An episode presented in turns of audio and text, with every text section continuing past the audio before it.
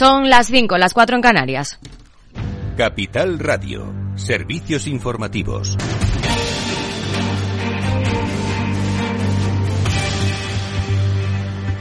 Sube la confianza económica de la eurozona en enero a un máximo de siete meses. Lo hace gracias a un mayor optimismo en todos los sectores, excepto el de la construcción, mientras que las expectativas de inflación de los consumidores y las empresas bajaron considerablemente. El índice de confianza económica de la Comisión Europea ha subido al 99,9 este mes, por encima del 97,1 revisado al alza de diciembre.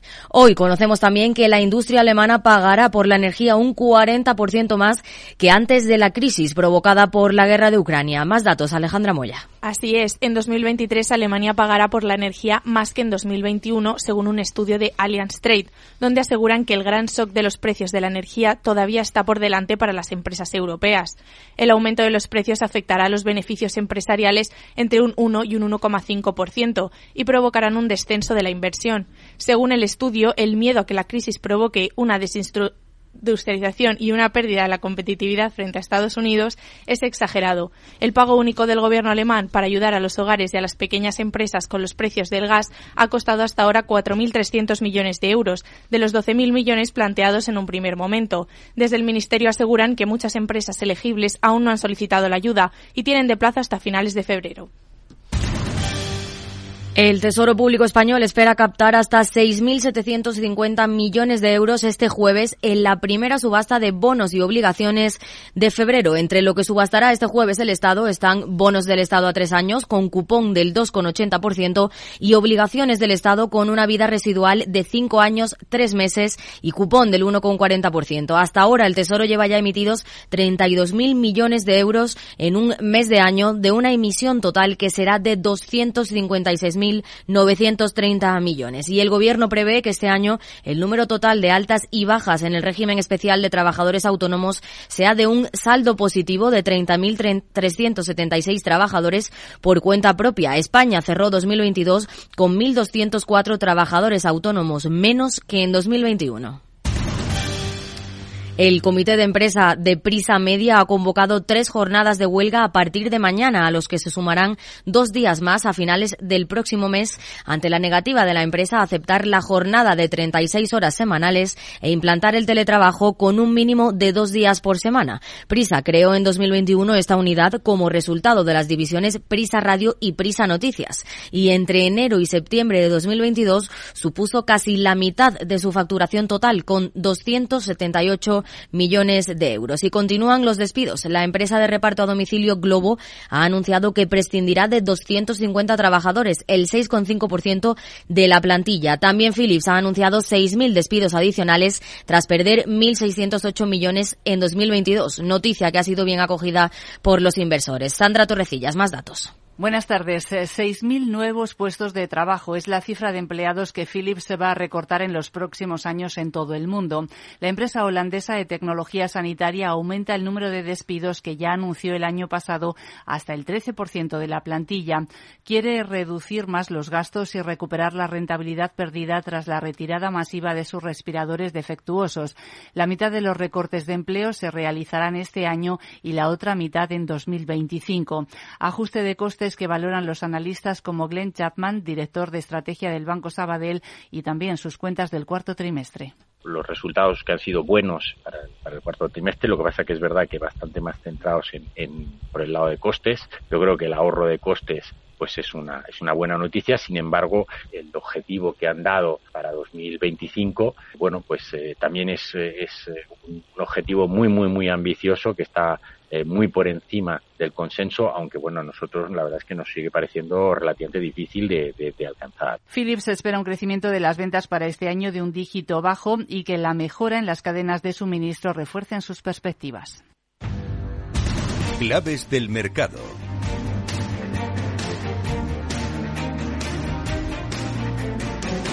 A media hora de que se conozca cómo han terminado la sesión las principales plazas del viejo continente, tenemos a un IBEX 35 que camina con pérdidas en los 9.045 puntos, mientras que al otro lado del Atlántico los índices de Wall Street caminan con tono negativo. En el mercado de divisas, según las pantallas de XTB, el euro se cambia por 1,0872 dólares.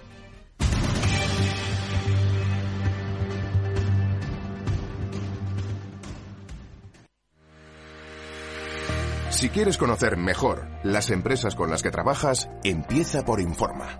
Compruébalo con tres informes gratis, el nuestro para que nos conozcas más y los dos que tú elijas para tu negocio. Solicítalos ya en Informa.es. Informa, líder en información empresarial.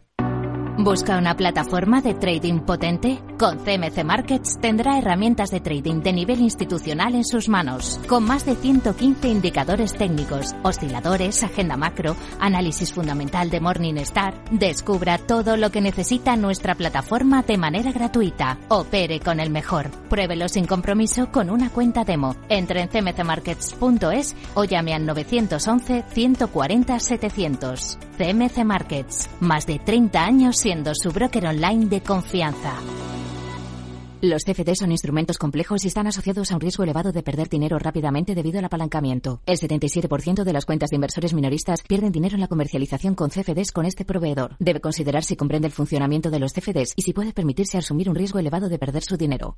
Mercado Abierto con Rocío Arbiza. Seis minutos, los que pasan ya de las cinco de la tarde, de las cuatro se nos están escuchando desde Canarias. ¿Cuál es la escena que nos encontramos ahora mismo en las bolsas? Tenemos caídas generalizadas, descensos que van a más, por cierto, en el eh, otro lado del Atlántico, en Estados Unidos, con un Nasdaq 100 que recorta ya más de un 1,5%. Muy planes los índices en Europa, el IBEX apenas con una caída del 0,10% que le permite mantener esa cota de los 9.000 puntos. Redrive, el renting de usados de ALD Automotive, patrocina este espacio. Entra en aldautomotive.es y descubre todas las ventajas. Una década y media después, las sombras de una nueva crisis inmobiliaria amenazan con paralizar la recuperación económica de una Europa inmersa en el aterrizaje suave de la política monetaria.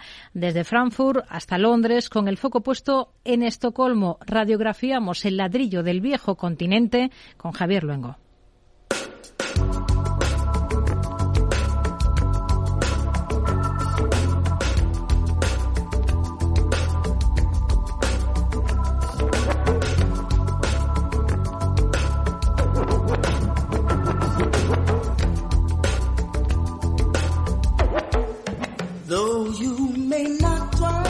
Una crisis paneuropea que va desde Londres a Frankfurt, ofreciendo una visión del daño que les espera a los inversores inmobiliarios en el viejo continente, enfrentándose cada vez más a la reversión de la economía provocada por ese aterrizaje suave que cada vez será más brusco de la economía a medida que se van subiendo los tipos de interés. Y es que desde un proceso de financiación, de refinanciación en un edificio de oficinas en la City de Londres, hasta la tensa venta de la torre Commerzbank en el centro financiero de Alemania, los inversores a día de hoy todavía se esfuerzan por encontrar las formas de cerrar las brechas de financiación a medida que el mercado de crédito se paraliza por el incremento del precio del dinero.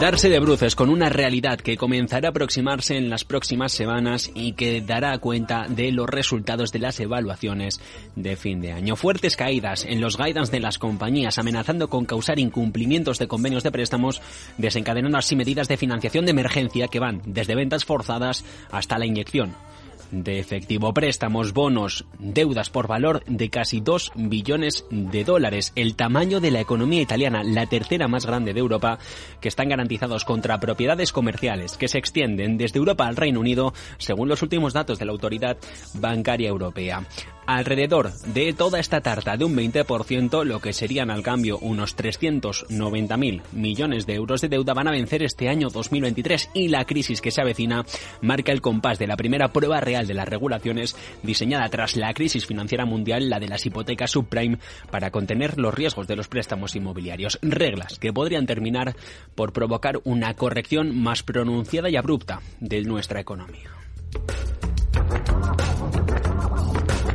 Regulaciones que van a ir a por los prestamistas europeos para que actúen de manera más agresiva con respecto de los préstamos que todavía no pueden cobrar, de la morosidad de la banca. También están en mejor forma que durante la última crisis inmobiliaria, eso sí, hace más de una década, por lo que podrían estar menos inclinados a permitir que los problemas se agraven, aunque la carga queda todavía sobre la mesa. Y es que a raíz precisamente de la hipoteca, de la crisis de la burbuja inmobiliaria, en 2008 la mayoría de las entidades europeas se mostraron reacias a reclamar préstamos préstamos incobrables, ya que hacerlo habría provocado enormes pérdidas, una práctica denominada de extensión y fingimiento. Según las nuevas normas sobre préstamos improductivos, ahora lo que van a tener que hacer es prever esas caídas esperadas en lugar de las acumuladas, lo que significa que tienen menos incentivos o bien para quedarse quietos y esperar o bien para recuperar el valor de los activos. Hasta ahora, valoraciones que no han disminuido, una crisis que hemos visto como desde el viejo continente se extendía a todos. Parte de la zona norte, Suecia, ha sido hasta ahora el epicentro. Se prevé allí que los precios de las viviendas caigan un 20%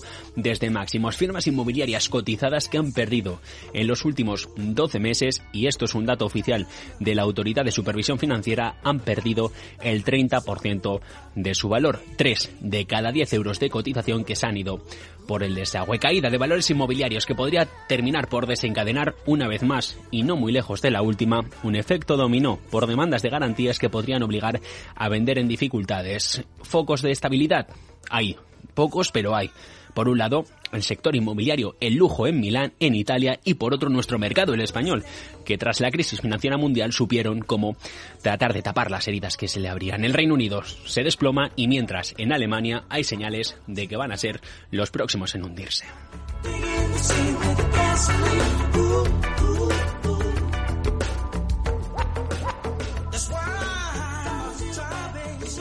De momento, queda año y medio hasta que se efectúen los vencimientos de unos bonos en los que los inversores van a ver cómo reinvertir la cantidad de dinero récord que hasta ahora se han inyectado dentro del sector inmobiliario va a ser un riesgo, una apuesta que o bien ganas o bien lo pierdes todo. De momento, cualquiera de las ideas que se puedan generar para crear nuevas formas creativas de llenar ese vacío, dicen los expertos, será una manera de salvar lo que a esta hora de la tarde se considera insalvable.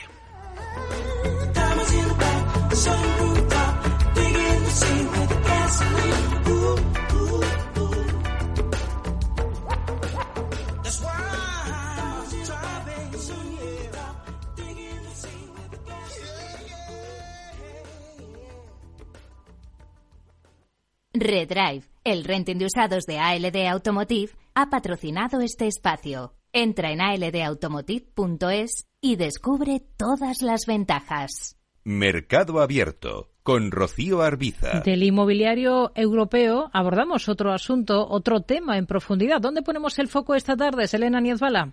Hoy ponemos el foco en la guerra en Ucrania. A poco menos de un mes de que se cumpla el primer aniversario desde la llegada de Rusia a la frontera ucraniana, estas son las cifras. Tenemos que situar el 24 de febrero de 2022 como punto de partida en el calendario de una ofensiva que llega hasta nuestros días, momento en el que se desatan los combates después de que las primeras tropas rusas crucen la frontera con Ucrania. A partir de este instante comienza una reorganización del orden mundial en amplios sentidos. Industrias adormiladas vuelven a situarse bajo el foco de atención. Es el caso, por ejemplo, del sector de defensa que se encamina a nuevos máximos en bolsa. Compañías como la alemana Rheinmetall, en boca de todos estos eh, días por ser elegida para suministrar tanques occidentales a Kiev, se ha revalorizado más de un 135% desde el inicio de la guerra. El mismo día en el que se produce la primera maniobra rusa en Ucrania, sus acciones cierran en el mercado con una subida del 3% que se anima a medida que el conflicto va tomando relevancia. Hasta un 24% se llegan a disparar en apenas una sola jornada, cuatro días después de haberse iniciado el conflicto y un 43% solo en el primer mes. Los inversores eran conscientes de que lo que estaba por llegar era grandioso y también de que era cuestión de tiempo que los países de la OTAN tuvieran que verse implicados de una manera más proactiva en el conflicto. Wir werden der Ukraine auch Kampfpanzer zur Verfügung stellen vom Typ Leopard 2. Das ist das Ergebnis intensiver Beratung erneut mit unseren Palabras del primer cancellán alemán Olaf Scholz en el anuncio del envío de 14 tanques Leopard a Ucrania, al tiempo que el consejero delegado de Metal, Armin Paperger, presume de un año récord en 2022 y de una cartera de pedidos de 30.000 millones de euros. Esta compañía también espera al menos un crecimiento de entre el 15 y el 20% en su división de defensa en los próximos años, por no hablar de que los que están también detrás hacen caja. Son los principales accionistas accionistas de la empresa, es decir, fondos de inversión como BlackRock, con un 5,24% en el capital de la compañía, Wellington Management y también Capital Group. Y los beneficios continuarán, de eso podemos estar seguros, porque los países europeos se han comprometido a aumentar su gasto en defensa en los próximos años. Por ejemplo, Alemania ha actualizado su hoja de ruta defensiva con una inversión del 2% de su PIB a esta partida y con la dotación de un fondo de 100.000 millones de euros. Estados Unidos, por ejemplo, también acumula su mayor presupuesto en defensa desde Afganistán o Irak. Pero la alemana Rheinmetall no es la única que está haciendo caja del conflicto en Ucrania. La francesa Thales escala un 43% en bolsa desde el inicio de la guerra y la italiana Leonardo se ha revalorizado un 50%. Esto es lo que se refiere solo al sector defensa, pero no nos olvidamos que las raíces de la guerra se han extendido mucho más allá. Las materias primas, como el gas o el petróleo, más conocido ahora como el oro negro, han dejado beneficios récord para sus empresas. Los ejemplos más cercanos los tenemos en compañías como Repsol, que en sus últimos resultados trimestrales obtuvo un beneficio récord superior a los 3.200 millones de euros, o la misma Iberdrola, que disparó sus ganancias hasta los 3.104 millones en los nuevos primeros meses del año, encaminándose a cerrar 2022 con un nuevo récord. Hablamos de renovables porque también se han puesto en el punto de mira para acelerar la independencia energética de los países, pero si seguimos haciendo girar la rueda, llegamos incluso hasta la banca, que de primeras no parece tener ningún lazo directo con el conflicto. Pero si tenemos en cuenta que el encarecimiento permanente de materias primas ha llevado a la inflación a sus niveles más altos de los últimos 30 años, provocando la actuación de los bancos centrales para socavarla, el resultado es bancos batiendo récord en ganancias beneficiados de las subidas de tipos.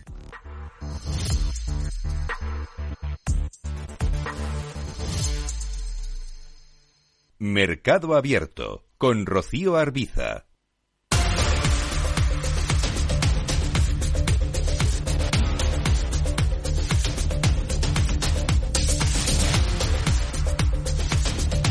Seguimos, vamos con ese dato clave de la jornada, el de IPC. El INE incluye el precio del mercado libre de la luz y del gas en su cálculo del IPC desde este mes de enero. Cambios apuntan desde estadística que no tienen un efecto importante en el índice que hemos conocido esta jornada. Pedro Díaz. Buenas tardes. Los analistas no conocían con anterioridad las novedades metodológicas que introduce el INE este mes para hacer las previsiones del IPC. Desde el Instituto Nacional de Estadística argumentan que llevan años cambiando la forma de medir los precios cada mes de enero para perfeccionar los datos y que la subida tanto de la tasa general como de la subyacente de los precios se debe al fin de la bonificación por el precio de los carburantes. Además de la introducción del mercado libre de la luz y el gas, desde este mes la fuente principal para la elaboración de la estructura de ponderaciones pasa a ser la contabilidad nacional en lugar de la encuesta de presupuestos familiares, que servirán de complemento para discernir los datos de comunidades autónomas y provincias y además a lo largo del año se comenzarán a recoger los precios de forma digital en todos los establecimientos del país.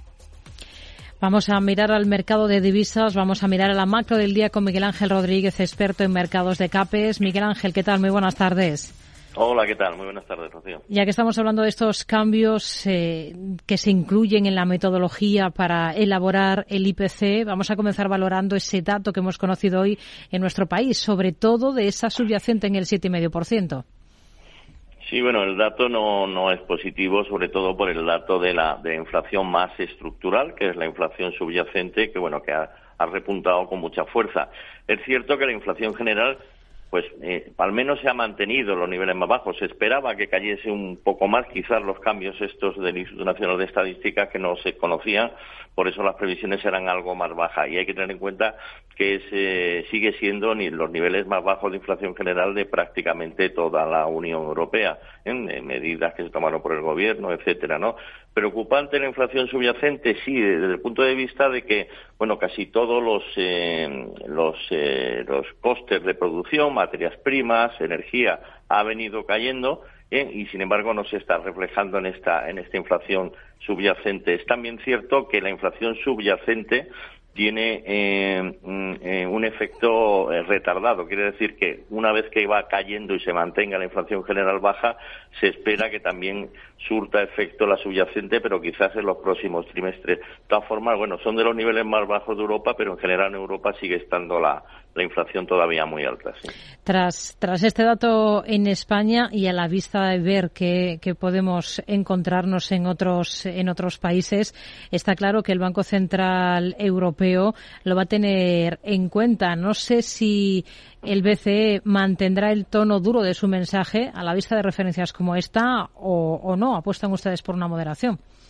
No, probablemente siga manteniéndose con el tono duro. De hecho, hoy cuando se ha publicado la cifra de inflación en España, el mercado de, bonos, de renta fija, de tipos de interés medio-largo plazo se ha movido, se ha movido al alza. Han subido aproximadamente los bonos de 10 años en torno a 7 y 10 puntos básicos por el dato, el dato de España en concreto, ¿no?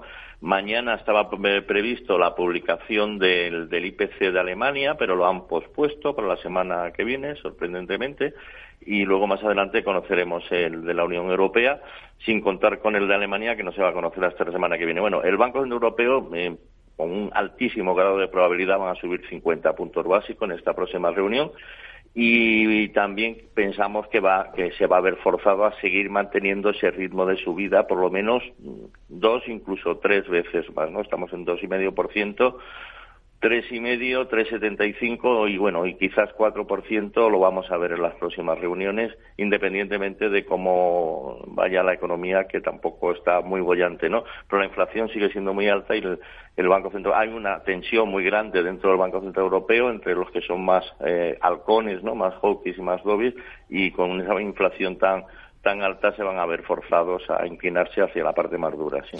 En todo caso, otro de los puntos de interés va a estar en ver cómo el Banco Central Europeo puede restringir más sus políticas a través de la reducción de, su balance. ¿no? Los tipos eh, se espera que toquen techo este año. La siguiente pregunta es cuánto van a disminuir la liquidez con la que han inundado el sistema en los últimos años. ¿no? Es otra de las claves. Claro, dentro de la, de la política monetaria restrictiva o la normalización de los tipos de interés, llamémoslo como de una forma o de otra, eh, está la, eliminar la liquidez que habían ido aportando a través de los programas de compra de bonos. ¿no?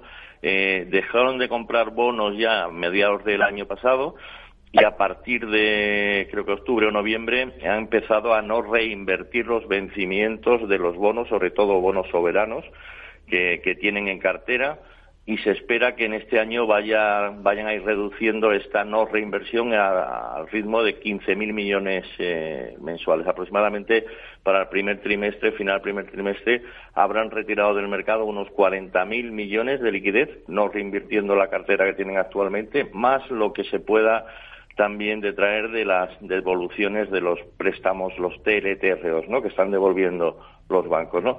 Eso es una, una medida restrictiva más que se va a notar, evidentemente, casi con toda seguridad, en los tipos de interés de mercado, los tipos de interés a largo plazo, los bonos, el, bonos todavía no tienen descontado del todo esto, vamos a ver tipos de interés más altos. Esto podría, sería el único riesgo, ¿no? Podría crear algún tipo de tensión en bonos periféricos. Italia es lo que más preocupa, ¿no? Eso lo iremos viendo y esto se le une a la subida de tipo de interés, o sea que la política monetaria va a ser restrictiva hmm. en los dos aspectos. ¿Qué esperan del eurodólar mientras aguardamos a las citas con los dos grandes bancos centrales esta semana, con la Fed y con el Banco Central Europeo? Bueno, las expectativas del euro, del euro dólar, sobre todo por la parte dólar, ¿no? Eh, era es, es alcista de momento el mercado. Hay un poco de controversia en este sentido. Eh, las subidas del tipo de interés de las que hemos estado hablando en estos momentos, subidas de la rentabilidad de los bonos, tipo de intereses eh, de mercado, le dan soporte al euro. El, el, dólar parece que ya se ha estabilizado en cuanto a los tipos de interés a largo plazo y eso en principio apunta a un eurodólar más fuerte, ¿no? Más fuerte durante este año podríamos ver niveles por encima de 1.10, 1.12. ¿eh? Llevamos una semana de mucha estabilidad y ya digo que hay un poco ahí de controversia precisamente por el lado de falta de crecimiento en Europa, ¿no? Que podría y también el riesgo geopolítico que está ahí siempre latente, ¿no? Pero en principio la tendencia es eh, ahora mismo medianamente alcista durante todo este año y posiblemente lo veamos en niveles más altos, sí. Hmm. Escenario para la libra, ya que estamos, mientras también estamos esperando el desenlace esta semana de la reunión de tipos del Banco de Inglaterra. Sí, la libra también, ellos, el Banco de Inglaterra subirá 50 puntos básicos, lo que se espera, ¿no? En el mercado también, tienen ahí problemas también de inflación, y ahí la libra sí que está algo más sostenida ahora mismo, ¿eh? que, el euro en su cotización libra dólar 1.2375 está en este momento pues posiblemente lo veamos niveles más altos no eh, acercándose a la zona de 1.28 medio plazo no 1.28 1.29 por subidas de tipo de interés en la libra ya está una vez que se han alejado todos los temas estos de problemas políticos y todo esto, pues presión de la libra al alza contra el dólar más hmm. débil. Eh, más datos. ¿Qué le ha parecido ese dato de sentimiento económico de la eurozona que hemos conocido? Mejora en enero por tercer mes consecutivo, en 2,8 puntos en la eurozona y en 2,3 en el conjunto de la Unión. Bueno, este dato es, es, una encuesta, una encuesta que es un índice compuesto que se elabora a través de una encuesta, una encuesta que se hace al sector de negocio, de negocio y consumo en diferentes sectores, servicios, industrial, construcción, etcétera. Es un indicador muy adelantado, de hecho, eh, durante todo el año 2022 viene cayendo el, índice de niveles de aproximadamente de 120 ¿eh? e hizo suelo aproximadamente fue en octubre, el último trimestre del año pasado y está repuntando ligeramente. Bueno, de momento parece que en términos generales la confianza va mejorando, pero todavía está en niveles muy bajos, niveles del índice por debajo de 100, hmm. que es lo que se ha publicado ahora recientemente y muy y muy alto. De momento, bueno, habrá que ver si la tendencia sigue al alza, sería una buena señal pero de momento tendría que superar niveles un poco más altos para que sea algo más definitivo. Y en Alemania, visión e interpretación para ese dato de PIB se contrae dos décimas en el último trimestre de 2022 con respecto a los tres meses anteriores cuando había crecido a un ritmo del 0,5%. ¿Cómo lo ve? Bueno, si lo miramos a más con más retrospectiva, a más largo plazo, es en realidad es que el comportamiento del PIB alemán llevamos pues, pues mm, todo el año pasado y lo que vemos muy plano, ¿no? Ligeramente arriba abajo. El hecho de que sea ligeramente eh, contractivo, o sea, negativo, en un C menor 0,1, que como sabes es eh, si se repite el trimestre que viene, es recesión técnica es un discurso puramente teórico, ¿no? Eh, no tiene mayor trascendencia. Lo que sí que está claro es que la economía alemana, está muy tocada, muy tocada por todos los problemas que tiene geopolítico, el miedo que hubo en su momento también ante la falta de energía y bueno, de momento parece que no tiene mucha fuerza. Con subidas de tipos de interés eh, como las que vamos a ver, pues difícilmente vamos a verla recuperar eh, recuperarse de una forma importante durante ese año, por lo tanto una recesión técnica es más que probable y desafortunadamente eh, siendo la locomotora de Europa pues malo para, para el resto, ¿no? incluido nosotros, ¿no? que es nuestro principal eh, cliente. ¿no? Miguel Ángel Rodríguez, experto en mercados de CAPES. Gracias. Muy buenas tardes. Buenas tardes, muchas gracias. Por cierto, miramos hoy también a Turquía. Allí los partidos de la oposición aseguran que garantizarán un banco central independiente que se centraría en frenar la inflación galopante si derrotan al partido del presidente Recep Tayyip Erdogan en las elecciones del próximo mes de mayo. La única responsabilidad de la autoridad monetaria debe ser, dicen, la estabilidad financiera y de precios. Y el presidente ya no podrá despedir a los gobernadores a su voluntad, según la hoja de ruta política que ha desvelado este bloque de seis partidos eh, que hace oposición al actual presidente en eh, Turquía. Si miramos al mercado de divisas, ¿cómo tenemos ahora mismo el euro? Pues completamente plano. Frente al billete verde estadounidense se cambia por 1,0865 unidades según las pantallas de XTB. Selena.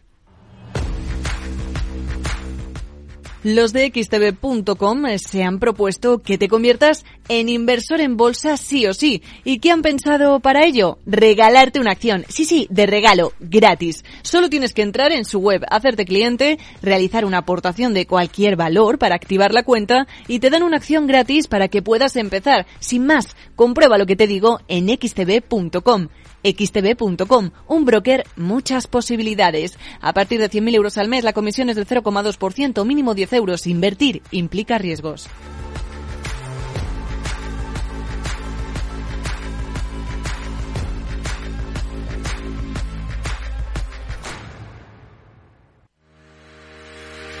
Si quieres conocer mejor las empresas con las que trabajas, empieza por Informa. Compruébalo con tres informes gratis, el nuestro para que nos conozcas más y los dos que tú elijas para tu negocio. Solicítalos ya en Informa.es. Informa, líder en información empresarial. Moto. Curvas. Todo sobre ruedas. Es muy simple asegurarse con el Betia. Simple, claro, Helvetia. Mercado Abierto con Rocío Arbiza.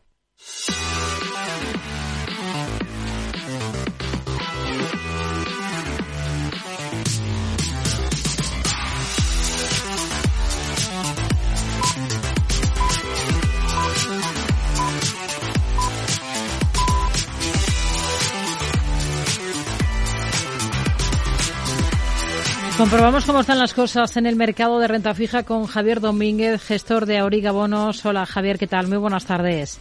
Hola Rocío, buenas tardes. Bueno, ¿qué, Pues- ¿qué le ha parecido lo más interesante esta jornada? Hoy, por ejemplo, en Alemania hemos tenido de nuevo colocación de deuda, bonos a cinco meses, más de 1.800 millones, a un tipo medio del 2,46%. La anterior ocasión en la que se había colocado deuda de este plazo eh, se hizo al 1,95%.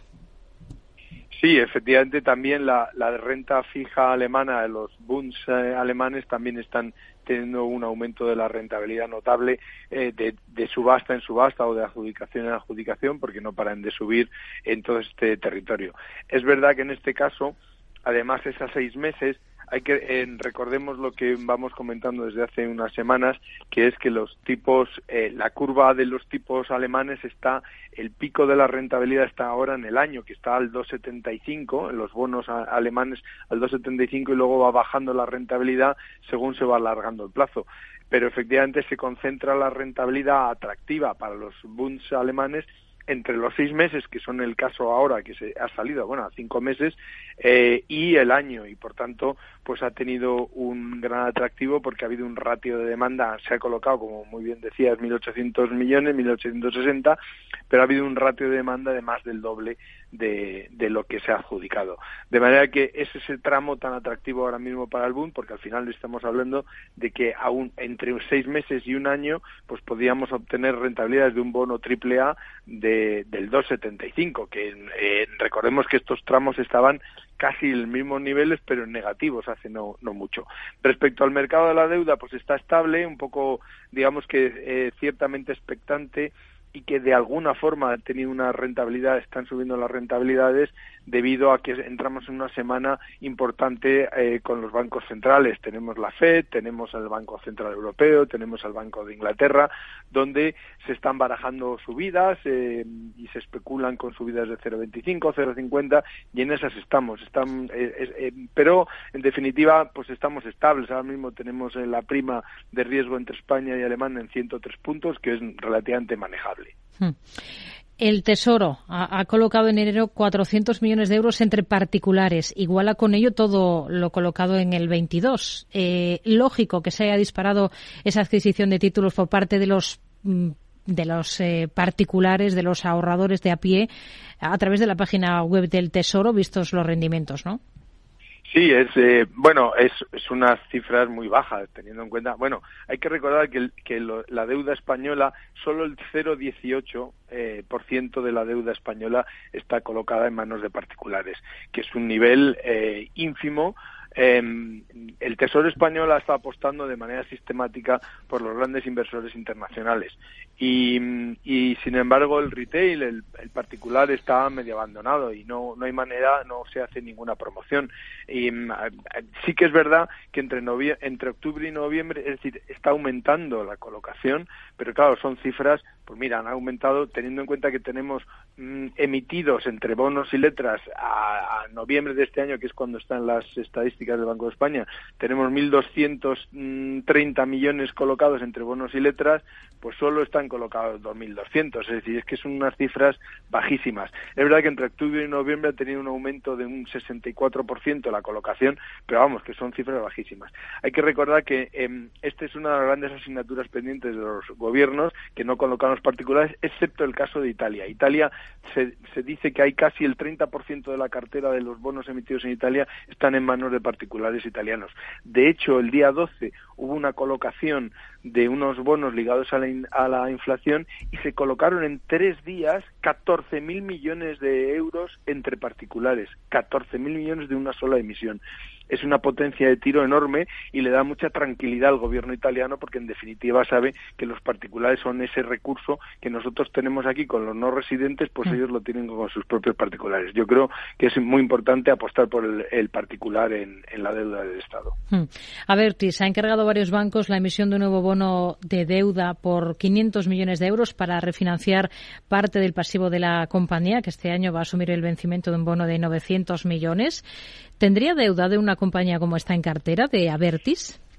Bueno, Avertis, eh, eh, como todas las, eh, sabemos que es, es, una concesionaria de autopistas, eh, es una de las mayores infraestructuras de autopistas del mundo, tiene presencia en 10 países, capital italiano al 50%, luego ACS tiene, en, fin, tiene la otra parte, y mm, tiene un rating de triple B, lo cual le, le, coloca dentro de las atractivas como grado de inversión, y mm, sí que es verdad que tiene una deuda neta de 23.000 millones y que, mm, que, era lo que capitalizaba cuando salió, dejó de cotizar, eh, que fue en agosto del 2018, hubo una guapa de exclusión, que en ese momento también cotizaba por un nivel igual, es decir, cotizaba 23.000 millones, quiere decir que de alguna forma está más o menos equilibrado en ese sentido.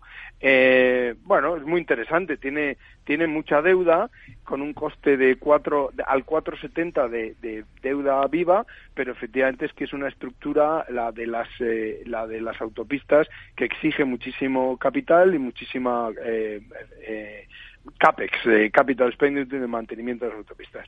Es, en la medida en que mantenga su triple B, es siempre atractiva. Nos quedamos con este análisis. Javier Domínguez, gestor de Auriga Bonos, gracias como siempre y hasta la próxima. Muy buenas tardes. Muchas gracias, Rocío. Adiós, buenas tardes. La fibra tardó décadas en inventarse, el almacenamiento en la nube, años, y el wifi, ni te cuento. Pero dar el primer paso hacia la digitalización de tu negocio te llevará menos de un minuto. Contrata fusión digital con fibra hasta un giga, centralita en la nube, líneas fijas y móviles. Y ahora, además, llévate móviles de alta gama desde cero euros. Infórmate en el 1489 o en telefónicaempresas.es. ¿Comenzamos? Mercado Abierto con Rocío Arbiza. Vamos a analizar el cierre de esta primera sesión de la semana para la Bolsa Española con Juan Esteve, director de inversiones de Count Markets y Zona Value. Hola Juan, ¿qué tal? Muy buenas tardes.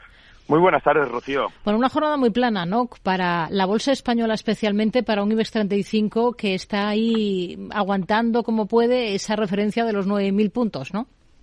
Sí, sí, es la gran lucha que está teniendo durante estas sesiones el IBEX 35 y lógicamente también una sesión en la que hemos conocido pues los datos del IPC de España, hemos visto los malos datos también de, ah, de Alemania, que se puede acercar a la recesión, tenemos delante esta semana los, las comparecencias del BCE, de la Reserva Federal, yo creo que ahora, además de luchar por aguantar esos niveles de los 9.000, que psicológicamente son muy importantes, también es lógico pensar que hay una cierta recogida de beneficios después de todas las subidas que hemos tenido durante todo el mes de enero. ¿Se suele fijar en cómo ha sido enero para extrapolar comportamiento al resto del año? No es una regla que se cumple el 100% de las veces, pero sí que es un indicativo importante. Cuando el año empieza de una manera positiva o de una manera negativa, por norma general nos está dando un aviso de lo que puede ser en la continuación del año. No es algo que se cumpla a ciencia cierta, pero viendo cómo terminó el año pasado y cómo está empezando este, y viendo las noticias que tenemos, cómo está el entorno económico, nos puede adelantar un poco que por lo menos podremos tener un año bastante más tranquilo que el año pasado. Si miramos a valores, a títulos que han destacado esta jornada, en el lado negativo dentro del IBEX hemos encontrado, por ejemplo, a Fluidra durante todo el día como la más presionada. ¿Qué visión tiene ahora para el valor? Yo continúo pensando que es una empresa que tiene un potencial bastante importante después de las adquisiciones que ha estado haciendo, después de la ampliación del, negocio, aunque también es cierto que es una compañía que esta alta inflación le está afectando de una manera directa y eso tiene que verlo reflejado en sus resultados como lo veremos. Pero mirando la empresa a largo plazo, yo creo que es una empresa que está haciendo el trabajo correcto para tener un crecimiento, o ya no quizá para tener un crecimiento mayor, sino por lo menos poder compensar esas pérdidas que pueda tener por ciertas partes en unos modelos de negocio diferentes.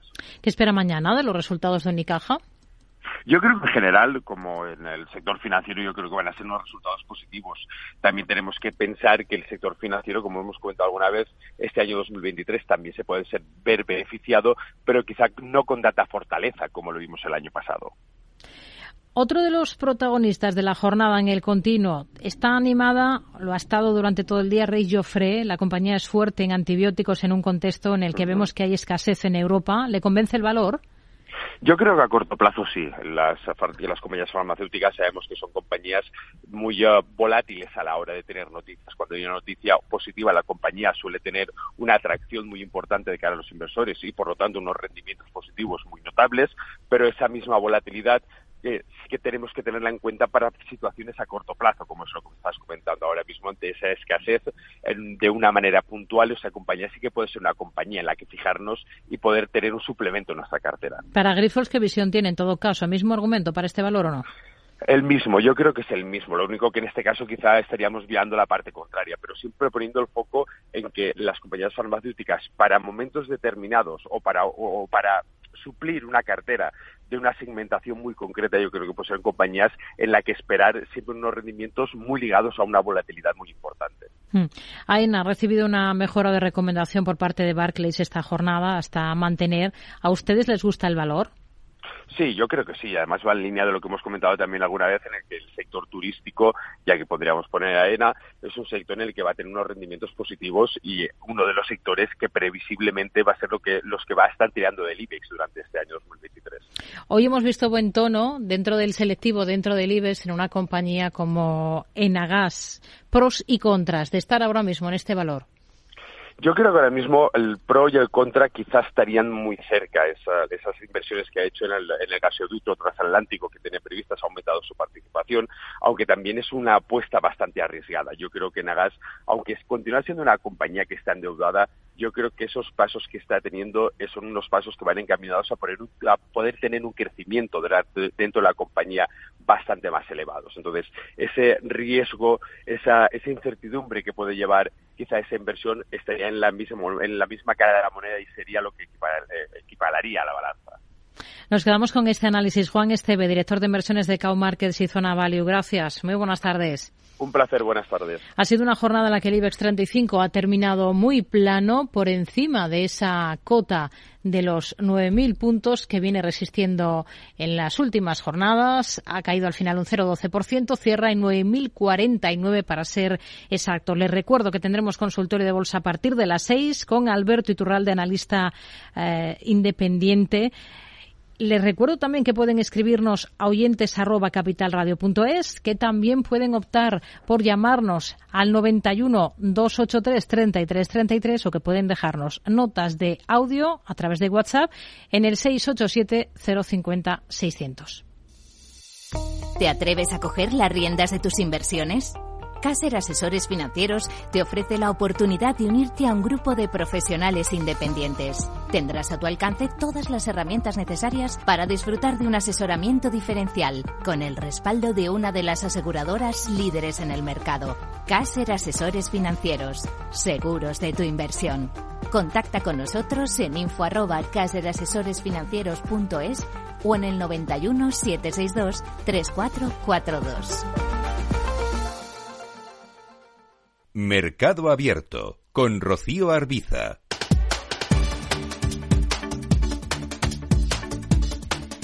Espacio en Mercado Abierto con compañías cotizadas. La empresa a la que nos vamos a acercar esta tarde está dentro de las 10 compañías IT más fuertes a nivel global. Se trata de Globant, cotiza en la Bolsa de Nueva York, es argentina y tiene el foco en España como uno de sus principales mercados. Luis Ureta es su director general aquí en España. Hola Luis, ¿qué tal? Muy buenas tardes. Buenas tardes, Rocío. Encantado. Bueno, están muy activos últimamente, creciendo y adquiriendo compañías para aportar a ese crecimiento. Una de las últimas que han comprado ha sido Vertic, que supone la entrada de Globant, si no me equivoco, en el mercado de Dinamarca. ¿Qué supone esta compra? Sí, exactamente. Como, como sabes, eh, Globant es una compañía de con un foco en la muy muy acelerado en lo que es la expansión y muy ambicioso en los, sus planes de expansión que hemos iniciado a través de, España hace cuatro años eh, respecto a lo que es el plano europeo. Y el, este dos, 2023 hemos arrancado sí con mucha fuerza haciendo una adquisición de una nueva compañía Vertic para cubrir lo que es eh, los Nordics dentro de, de Europa. Y mm, ha sido eh, bueno parte del programa ¿no? de expansión. El finales del año el año pasado 2022 en el último cuarter Em, y realizamos una adquisición de una compañía italiana que, ya estamos integrando, por lo cual es parte de este plan de expansión europeo y también eh, en otros, eh, a nivel global, ¿no? en otras latitudes que también estamos realizando este tipo de, de, programas de adquisiciones eh, estratégicas. Aquí en España están mirando posibles operaciones para consolidar su posición, su presencia. Bueno, en España hemos tenido un 2020-2021 muy activo, realizando eh, dos adquisiciones, una en Barcelona y otra, otra en Madrid, y a la vez lanzando el hub de innovación en Málaga. Em, es cierto que Globant el mayor crecimiento es orgánico, en torno al 90%. Eh, no obstante, hemos, hemos acelerado especialmente en la región de, Europa y particularmente en España hemos tenido mucha actividad en el 2020 y 2021, por lo cual hemos logrado una, una base eh, sólida ¿no? para, para seguir creciendo. Ya somos en torno a mil eh, personas trabajando aquí en España, distribuidos en distintas ciudades, con, bueno, no nos ponemos techo y creciendo de la mano de nuestros clientes. Hmm.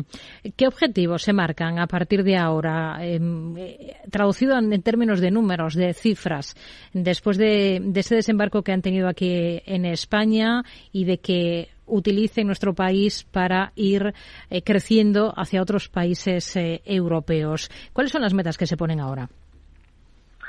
Sí, España es eh, estratégico para apalancar la expansión europea. Nosotros ya estamos operando en Reino Unido, estamos operando en Francia, Alemania, Italia, como comentaba, y ahora recientemente en Nordics.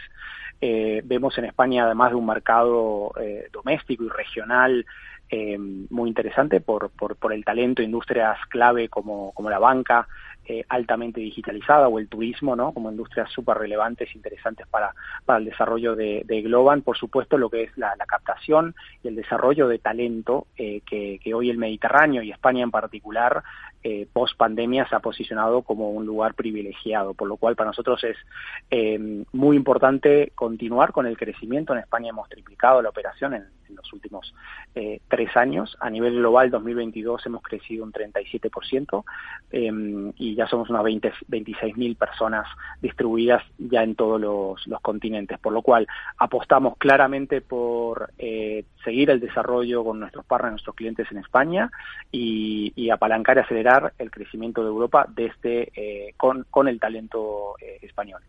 Los fondos europeos, con un eje muy claro en transformación digital, ¿han supuesto una avalancha de proyectos para la compañía? Globant de la mano de, clientes, ¿no? de grandes eh, organizaciones que están eh, eh, aplicando a fondos europeos. es parte estratégico, es parte como un, proveedor estratégico de, de grandes clientes, diría.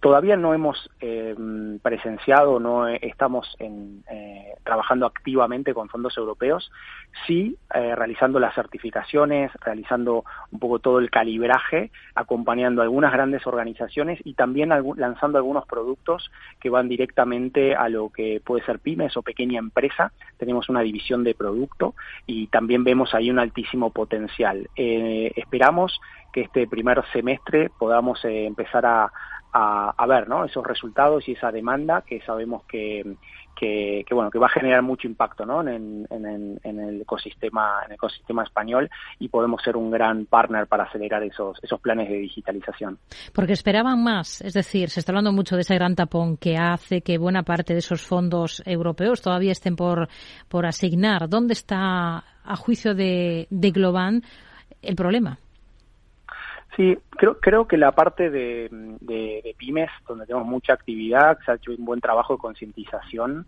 eh, y de divulgación, ¿no? De cómo operan los planes, cómo, cómo aplicar eh, quizás toda la parte más burocrática ¿no? Y, a nivel documental de cómo poder aplicar a, planes que están allí que las eh, compañías, las pymes pueden, eh, pueden em, utilizar de alguna manera. Y respecto a las grandes organizaciones, quizás son programas de, mucho calado que también llevan tiempo de, conceptualización, tiempo para encontrar ¿no? Em, lugares donde puede tener alto impacto, ya sea en la eficiencia, ya sea en las ventas, y, bueno, requiere ciertos meses ¿no? de, estrategia, de definición de estrategia y posibles eh, propuestas ¿no? de aplicación. Entendemos que son tiempos lógicos respecto al, circuito, pero por supuesto eh, a su vez vemos que se está acelerando y entendemos que, también se puede, puede continuar esta línea. ¿no? Para quienes no les conozcan y por dejar un poco la idea clara de exactamente cuáles son los, los palos que tocan ustedes como compañía, cuáles son los servicios que prestan exactamente y sobre todo con qué perfiles de empresas o de sectores concretos trabajan más.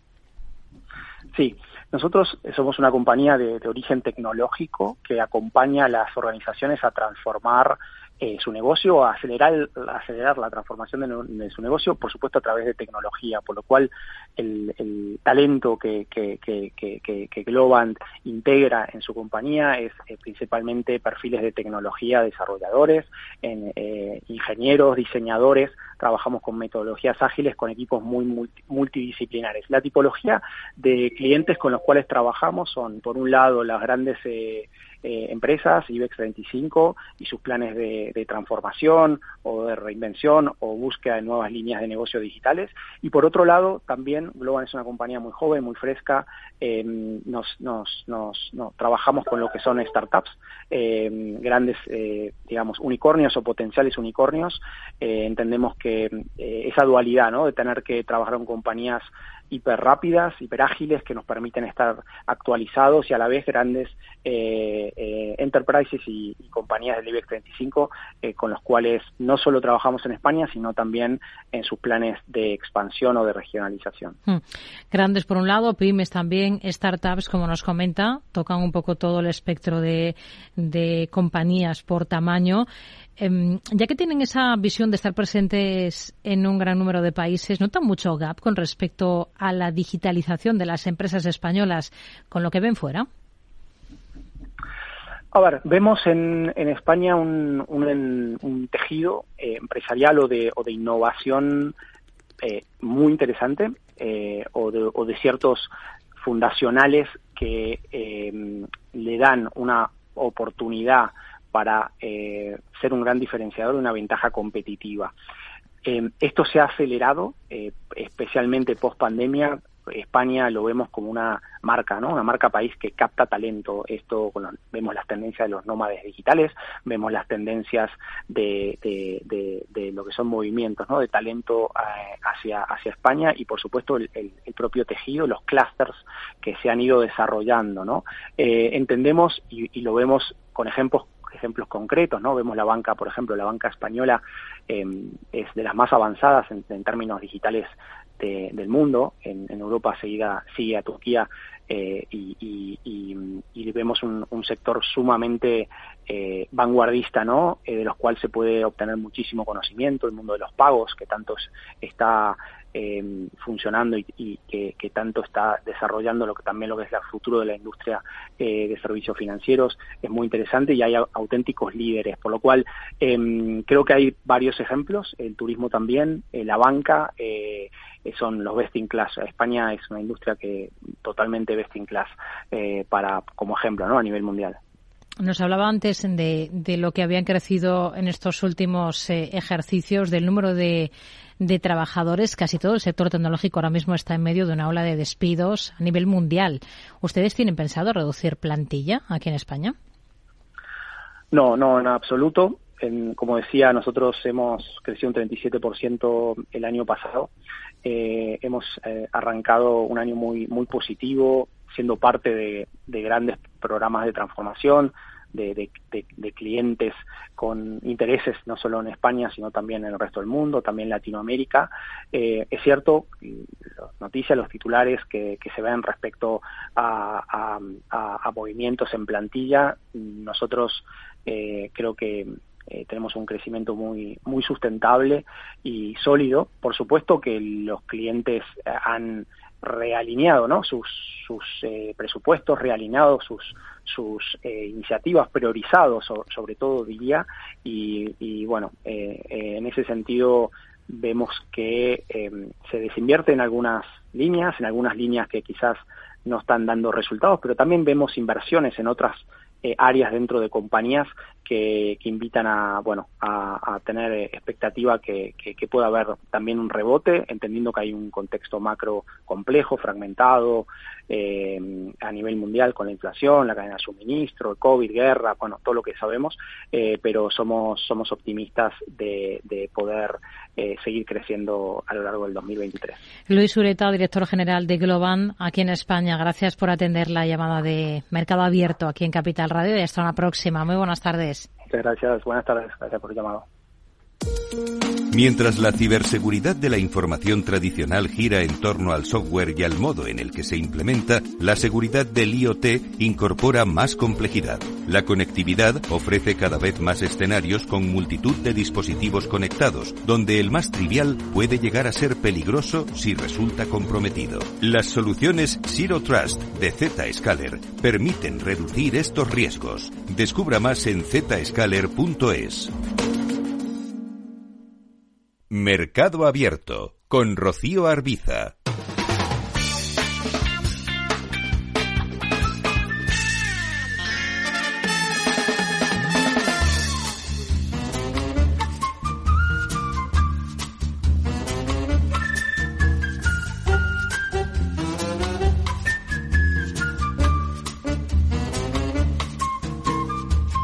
Estamos en plena temporada de presentación de resultados en nuestro país. Esta semana viene cargada de referencias en este sentido porque presentan, por ejemplo, aquí en España los tres grandes bancos del IBEX, BBVA, Santander y CaixaBank. ¿Cómo suelen afectar los resultados a las cotizaciones? Lo queremos abordar esta tarde con José Antonio Pérez, responsable de formación del Instituto BME. José Antonio, ¿qué tal? Muy buenas tardes. Hola, buenas tardes, Rocío. Bueno, suele haber gran efecto en las cotizaciones de las compañías tras sus resultados. ¿Cómo afectan?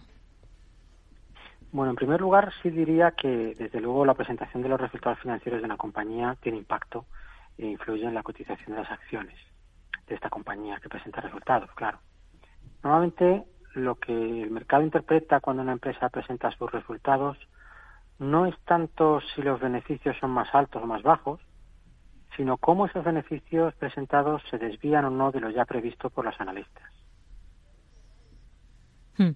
¿Qué, significa eh, cuando decimos que los resultados de una empresa, eh, justo esto que nos comenta, se desvían de lo esperado? Porque aquí es donde está la, clave, ¿no? Si no se cumplen las expectativas, si se decepciona. Efectivamente, esa es, esa es una de las claves. Eh, podríamos decir que sí, que una de las principales. A modo de ejemplo, si el consenso de los analistas de forma mayoritaria prevé que los resultados de una compañía cualquiera, la compañía X, han crecido un 1% en el año 2022, luego la empresa publica sus resultados y efectivamente los beneficios han crecido un 1% exactamente, pues digamos que no hay sorpresas. Por tanto, en el ejemplo anterior, lo normal es que la cotización de las acciones de esa compañía no se vea alterada por este hecho, ni al alza ni a la baja, y por tanto, la cotización de las acciones de la compañía ah, del ejemplo seguiría su evolución normal. Sin embargo, si la previsión de los analistas es ese 1% de crecimiento para los beneficios de esta, empresa y resulta que lo publicado es un crecimiento, digamos, del 1,7%, pues lo normal es que las cotizaciones de esa empresa crezcan más de lo normal ese día, o en el muy corto plazo. Pues los resultados han sido mejor de lo esperado.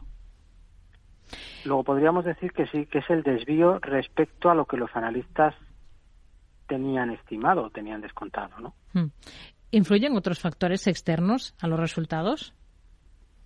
Influyen otros factores, efectivamente. Eh, eh, yo he dicho antes, lo normal es que esto ocurra así, pero, me, guardaba la cautela de lo normal porque porque eh, hay otros factores. Estábamos trabajando en el supuesto de que nada más ocurre en el mercado. Solamente se presentan resultados ese día y ya está. Es lo que los economistas llamamos ceteris paribus, es decir, que todo el resto de variables que influyen en el mercado permanecen constantes, pero esto no es así. Volviendo al ejemplo anterior, donde la mayoría de los analistas prevén un crecimiento del 1% y los resultados efectivamente publicados coinciden con las previsiones, antes dijimos, los precios siguen una evolución tranquila. Y resulta que vemos en el mercado que se desploman las cotizaciones de esas acciones un 3% de esa compañía. ¿Por qué ocurre esto si los resultados publicados coinciden con la previsión? resulta que esos otros factores a los que hacías mención, Rocío, están ahí. Hmm. Por ejemplo, no sé, me lo invento. Se recrudece el conflicto bélico en Ucrania y esto impacta directamente sobre el sector al que pertenece esta compañía.